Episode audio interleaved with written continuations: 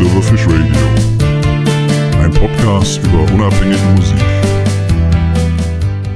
Am Mikrofon ist wieder Stefan und auch in dieser Folge, übrigens einer Doppelfolge, geht es wieder um The Laughing Man anlässlich deren Best-of-Album Pastime Pictures. Das erschienen ist neulich bei Bandcamp und ab dem 8. Dezember auch auf den üblichen Streaming- und Download-Plattformen zu erhalten ist.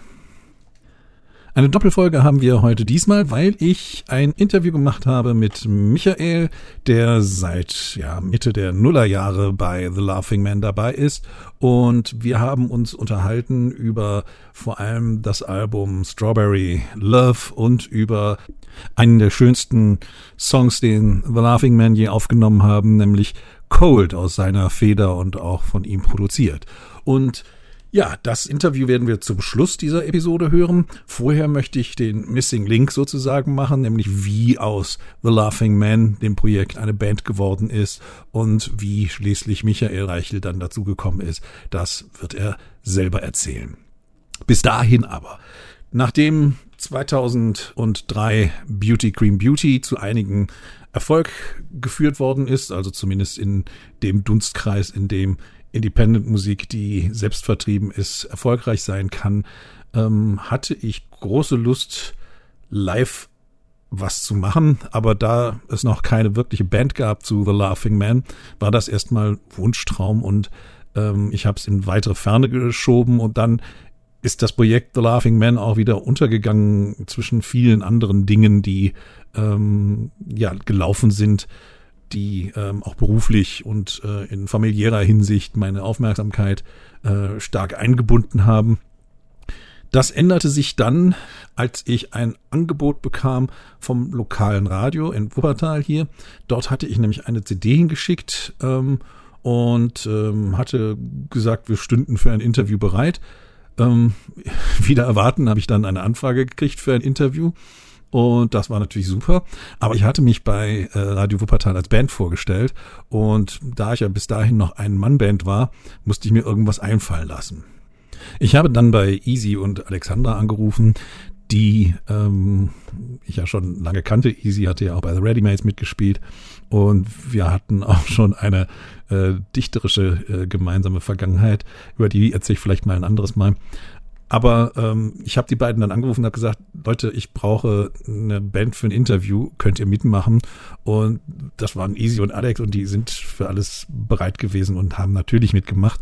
Und so sind wir zu dritt zur Radio Wuppertal gegangen. Die saßen damals noch irgendwo in der Nähe des alten Marktes und haben ein Bandinterview gegeben was äh, super war, weil ähm, Alex verkleidet hingegangen ist mit äh, roter Perücke und ähm, wir, wir waren großartig. Also es war ein großartiger Augenblick, den ähm, möchte ich um nichts in der Welt missen. Das Interview ist auch tatsächlich gesendet worden und ja, so ist die Band entstanden. Da waren wir schon zu dritt. Und in dieser Dreierkonstellation ähm, haben wir ab und zu ein bisschen rumexperimentiert. Dann aber, ähm, als ein Angebot kam, äh, vermittelt durch einen Freund, Jan Drees, der wiederum einen Freund hatte, der, dem das Maxim gehörte, jener ehemalige ähm, Rotlichtschuppen in der Innenstadt von Elberfeld. Ähm, dass wir dort spielen konnten, habe ich natürlich begeistert zugesagt und hatte aber nun wieder das Problem, ähm, ja, wir waren zu dritt und nicht wirklich eine Band. Ich musste mir was einfallen lassen. Meine alte Freundin Angela, mit der ich schon ein bisschen Musik gemacht hatte, hier und da, an zwei oder drei ähm, Abenden, in denen wir irgendwie Instrumente oder Vierspurgeräte in die Hand gekriegt hatten. Ähm, ja, wir hatten immer schon überlegt, ob wir nicht irgendwas bandmäßig gemeinsam machten. Und so habe ich sie angerufen und gesagt, ich brauche dich. Wir müssen auftreten im Maxim äh, in drei Wochen. Ich weiß nicht, das war auf jeden Fall unglaublich kurzfristig alles. Und ähm, wir müssen ein Programm zusammenstellen. Und dann haben wir zu viert an diesem Programm gefrickelt. Es war interessant, weil ich glaube, von diesen drei Wochen, die wir noch hatten, waren Alexandra und Easy zwei Wochen im Urlaub, so dass wir eigentlich nur noch eine Woche hatten, uns auf dieses Konzert vorzubereiten. Wir haben nie was miteinander gemacht gehabt vorher. Und ähm, ja, dann haben wir irgendwie ähm, Songs zusammengestellt und gespielt und mit Einspielern gearbeitet. Und es war ähm, chaotisch, aber es war von einer ein Konzert von einer unglaublichen Stimmung die ähm, mich heute noch grinsen lässt, wenn ich dran denke. Es war toll. Also es waren, ich glaube, fünf oder sechs Leute da. Es war wirklich unglaublich leer. Ich glaube, das leerste Konzert, das ich jemals gespielt habe. Und ähm, es war so großartig ähm, von, vom, von der Atmosphäre her und von allem her. Also wir haben geleuchtet und das ganze Konzert hat geleuchtet, zumindest war es für mich so. Es gibt ganz, ganz viele Anekdoten auch noch im Kontext dieses Konzerts, die möchte ich gar nicht alle erzählen, aber auf jeden Fall war äh, bei diesem Konzert einer der fünf oder sechs Gäste, die da waren. Das war auch Michael Simpel, der da war. Und das war sozusagen die erste Begegnung, die wir musikalisch wieder hatten nach The Readymates. Und wie es dann weitergeht, ja, das kann Michael Reichel dann jetzt selbst erzählen in dem Interview, das ich mit ihm geführt habe. Es ist klangtechnisch ein bisschen ähm, Lo-Fi-mäßig, weil wir ähm, das über Skype geführt haben vorhin. Aber ich denke, man kann uns ganz gut verstehen und ähm, kriegt die Geschichte der Band mit. Hallo Michael, The Laughing Man und dein Teil der Geschichte. Für die, die es nicht wissen, Stefan, also du und ich, wir sind ja, musikalisch schon recht, recht lange Zeit Weggefährten mit so es, ja. der einen oder anderen Unterbrechung, äh, die aber der musikalischen und persönlichen Beziehung keinen Abbruch getan hat. Ähm, also kurzer, kurzer Rückblick, wir haben äh, man kann es nicht mehr genau datieren, so Mitte, Ende der 80er Jahre angefangen zusammen zu musizieren in der klassischen Schülerband, wobei wir schon so gut wie aus der Schule raus waren, glaube ich, aber uns von der Schule her kannten und äh, ja, unserem Hobby gefrönt haben und äh, das war eine sehr schöne Zeit, sehr äh, engagiert und äh, ja, wir haben es so zu, ich sag mal, regionaler, mittlerer Bekanntheit gebracht. Ja, kann man so sagen. Ein paar Konzerten in der Region. Ähm, das war eine schöne Zeit, sehr, äh, sehr, sehr äh, engagiert und kreativ. Eigentlich auch so die klassische Phase, so Anfang, Mitte der 20 äh, sind ja die meisten sehr produktiv und wir haben viel gemacht. Und aber irgendwann kam dann halt der Punkt, wo die Wege dann doch sich getrennt haben, jetzt nicht wegen persönlicher Differenzen, aber äh, die Lebenssituation änderte sich hier, da und dort. Der erste wurde Vater, der andere äh, hatte irgendwas anderes zu tun und äh, naja, es ging dann irgendwann Anfang, hier Mitte der 90er Jahre auseinander. Und äh, dann hat man sich auch musikalisch äh, etwas aus den Augen verloren und man hat also ich spreche jetzt mal nur von mir erstmal auch so ein bisschen das erstmal beiseite gelegt und gesagt, das war eine schöne Zeit und jetzt äh, kommt halt irgendeine andere Phase und äh, auch angefangen mit Familiengründung. Dann hat das Leben plötzlich einen anderen Mittelpunkt, äh, den du ja auch schon vorher dann quasi äh, äh mitbekommen hast. Äh, und bei mir war es dann aber doch schon etwas anders als bei dir, wo da quasi die Musik dich kontinuierlich äh, begleitet hat und mich dann doch etwas ein bisschen, oder ich die Musik ja so andersrum ein bisschen aus dem Auge verloren habe und ihr auch nicht mehr so die, die Priorität gegeben habe, weil einfach andere Sachen wichtiger waren und ich auch im Ergebnis lange, lange Jahre zum Beispiel keine Gitarre angefasst habe. Also das, äh, es war nie ganz weg, aber es war äh, überhaupt gar nicht mehr im, im, im Fokus. Äh, diese Phase zog sich dann so grob bis, bis äh, ja, doch ins neue Jahrtausend hinein und äh, ich habe auch immer so aus der Ferne so beobachtet, was du, was du da noch so machst und treibst und fand das immer sehr beeindruckend, dass du da so weiter am Ball bleibst und äh, irgendwann übermannt einen dann auch ein bisschen vielleicht das schlechte Gewissen und man denkt, das kann doch jetzt nicht alles gewesen sein. Du bist jetzt, keine Ahnung, Mitte 30 und äh, äh, kannst so leidlich ein bisschen Gitarre spielen und machst aber aus, aus deiner seiner Hingabe nichts mehr. Und äh, ja, dann kam aber, man kann das glaube ich nicht mehr genau datieren, irgendwann, ich glaube von dir auch die Initiative und äh, die, die, Anfrage, äh, komm, lass uns doch mal wieder was zusammen machen. Und äh, ja, den, den Strohhalm habe ich dann auch ohne Zögern aufgenommen und äh, wir haben dann, ich weiß es nicht, 2003, 2004 so, äh, denke ich mal, so wieder angefangen, so ein bisschen zu klimpern, kann man sagen. Genau. Also Im, genau. Wohnzimmer nicht direkt eine große Nummer mit Proberaum und hast ja nicht gesehen und Auftritten, sondern einfach erstmal wieder die Finger geschmeidig werden lassen. Also bei mir insbesondere. Ich hatte ja äh, Sorge, ob ich überhaupt noch ein normales G-Dur spielen kann oder so. Aber das äh, ist hat, doch ein bisschen wie Fahrradfahren. Und äh, hat mir dann auch sehr schnell äh, wieder große Freude gebracht. Und äh, ja, dann haben wir halt wieder angefangen zu spielen. Und was mit neuer Technik, digital, mit äh, Aufnahmeprogrammen am Rechner, äh, ja, neue Songs äh, zusammen zu stricken, äh, was dann in unserem ersten gemeinsamen Projekt quasi mündete Strawberry Love, äh, was man auch heute noch sehr gut hören kann. Zumindest größtenteils, haben finde ich auch. Tolle ja. Sachen gemacht Ja. und äh, auch mit äh, unserem ehemaligen Sänger hier und da bei manchen Stücken, wo es passte, äh, den Easy wieder äh, so ein bisschen mit ins Boot genommen. Das war auch so eine Art Reunion fast. Mhm. Äh, das hat sehr viel Spaß gemacht. Und äh, ja, im Prinzip kann man sagen, so seitdem sind wir in, in lockerer Folge, also immer musikalisch zusammen. Die, die Abstände sind teilweise ein bisschen größer, je nachdem, was gerade so los ist im Leben. Äh, machen dann oder haben bislang äh, meist immer ein Konzert fix gehabt, unser Weihnachtskonzert in der, in der Bandfabrik in Wuppertal. Das war immer so der, das Highlight, also der krönende Abschluss des Jahres. Äh, haben viele Sachen so auf der Trasse gemacht, also unter Mhm. freiem Himmel, ein bisschen Streetbusking, was wir früher so nicht gemacht haben, weil das wahrscheinlich für uns uncool war oder so, aber heute äh, steht uns das, glaube ich, sehr gut Ja. und macht auch sehr viel Spaß. Wir sind alt genug, um uncool zu sein jetzt. Ja, es ist einfach eine, eine schöne Zeit und auch jetzt ein, ein schönes Umfeld, in dem man gelandet ist. Und äh, ja, haben jetzt auch mit dieser Zusammenstellung sicherlich, ein, oder ich sag mal, den hast du ja initiiert und, und, und äh, wir haben dann geguckt, was kann da drauf. Äh, ich hatte eigentlich auch nichts auszusetzen an der Auswahl, es war alles äh, repräsentativ und ein, ein, ein wunderbarer Querschnitt durch das äh, gesamte Schaffen von The Laughing Man.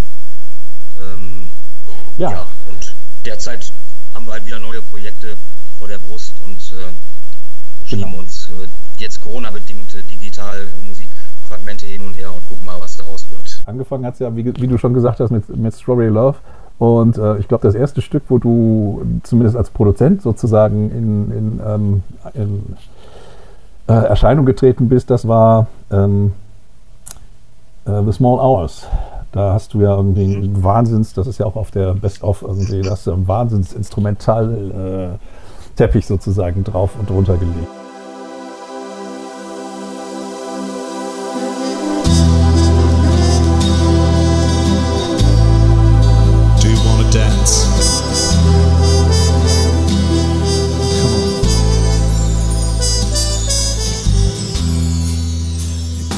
Gibt es ein Lieblingsstück von dir von, von, von, von Strawberry Love?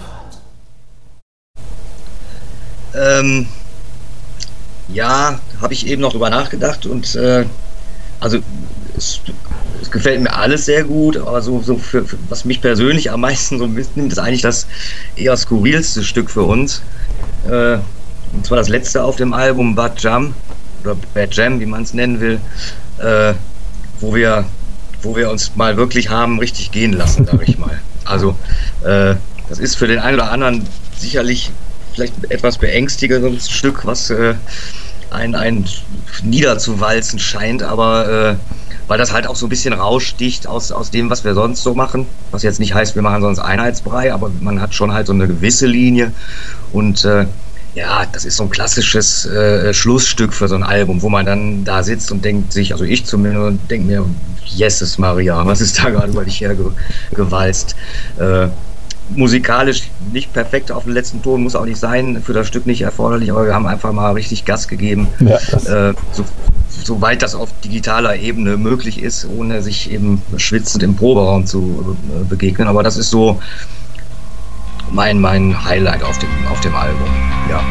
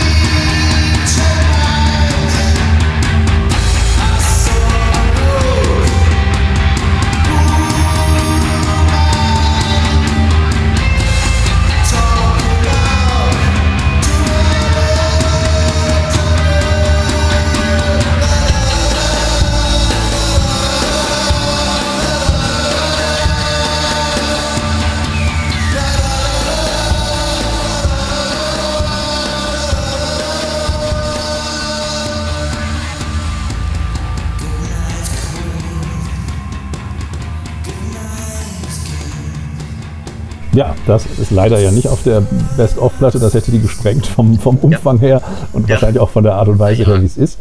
Ähm, aber man kann es ja auch noch auf äh, Strawberry Love äh, nachhören und ich finde auch, das äh, hat einen ganz, ganz eigenen, ganz eigenen Charme.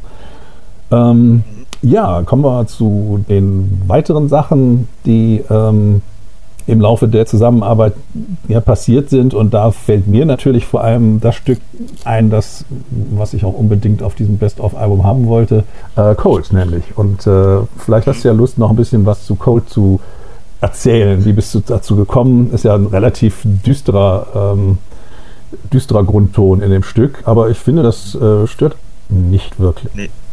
War auch, war auch sicherlich gar nicht so angelegt, glaube ich. Also bei, bei mir äh, ist es ja eigentlich zu 100 Prozent immer so, dass ich, äh, dass ich mit der Gitarre halt anfange und äh, irgendeine Akkordfolge äh, noch nicht mal gezielt suche, die sich dann so entwickelt und äh, dann relativ weit am Schluss erst so auch der Text kommt und auch die textliche Ausrichtung, wobei ich mich hier und da schon im Gegensatz zu dir, wenn ich das so sagen darf, schon mal etwas schwerer tue und du mir da auch äh, immer hilfreich zur Seite stehst, wenn es darum geht, die richtigen Worte zu finden. Ähm, ja, das Stück, das Stück ist letztlich, habe ich letztens nochmal drüber nachgedacht. Also es gibt ja diese legendäre Geschichte von Yesterday, wobei ich mein Stück jetzt oder unser Stück jetzt nicht damit vergleichen möchte, aber die Entstehungsgeschichte vielleicht, dass McCartney eines Morgens aufgewacht ist, diese Melodie im Kopf hatte, sich ans Klavier gesetzt hat und Rubbel die Katz war es da. Der Jahrhundert- oder Jahrtausend-Hit, wenn man so will. Ganz so schlimm war es bei mir nicht, aber es, ich erinnere mich wirklich noch sehr gut daran, dass es wirklich genau so entstanden ist. Äh, zeitlich weit vor Corona äh, habe ich halt schon äh, auch im Homeoffice gearbeitet und äh, habe die, die Gunst dessen auch genutzt, um dann zum Beispiel in der Mittagspause, die man ja dann auch machen muss, einfach mal die Klampfe in die Hand zu nehmen, was man im Büro nicht so konnte. Und dann habe ich, das war so ein Tag, ich habe das die Gitarre genommen und angefangen, was zu klimpern. Und da gibt es auch noch ganz gruselige äh, Handyaufnahmen von diesen ersten Sessions, wenn man so will. Äh, aber die Grundstruktur, zumindest äh, die Strophe, die war schon da und die war einfach da. Mit einem Capo irgendwo auf dem Griffbrett platziert. Ich wusste nicht genau wo, irgendwo hingesetzt und dann angefangen. Und das war quasi der Grundstein für das, was dann doch hinterher denke ich mal, relativ gut ausproduziert von, von uns dann äh, als, als Endergebnis herauskam. Und äh, ja, ja, so die Geschichte, das auch bis heute, auch für mich persönlich eins meiner Lieblingsstücke. Das sicherlich, äh, ich gebe aber offen zu, ich hatte keine, keine gesellschaftskritische Zielrichtung oder so. Sicherlich äh, ist das Thema allgegenwärtig, quasi was so in der Weltgemeinschaft vor sich geht, äh, dass alles kälter wird, keiner mehr auf den anderen so richtig achtet. Das äh, hat mich auch zur Entstehungszeit schon, äh, schon umgetrieben und das sollte da schon ein bisschen einfließen äh, und äh, unterstreicht natürlich inhaltlich auch die vielleicht etwas düstere Stimmung. Wobei ich die gar nicht, ich finde sie vielleicht ein bisschen traurig, aber, aber jetzt nicht, nicht hoffnungslos, die Stimmung. Don't you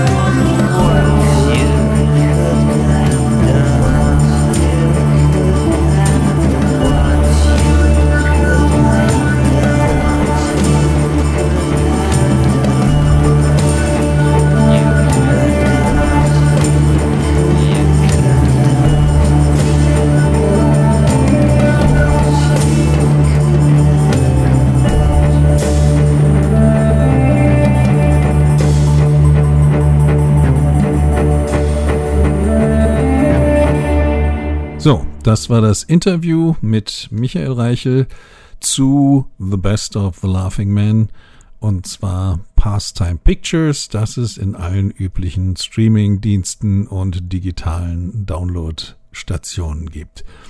Und damit sind wir am Ende unserer Doppelfolge. Ich hoffe, es hat Spaß gemacht zuzuhören. Wenn ihr den Podcast mögt, dann empfehlt ihn gerne weiter. Danke und tschüss, bis zum nächsten Mal.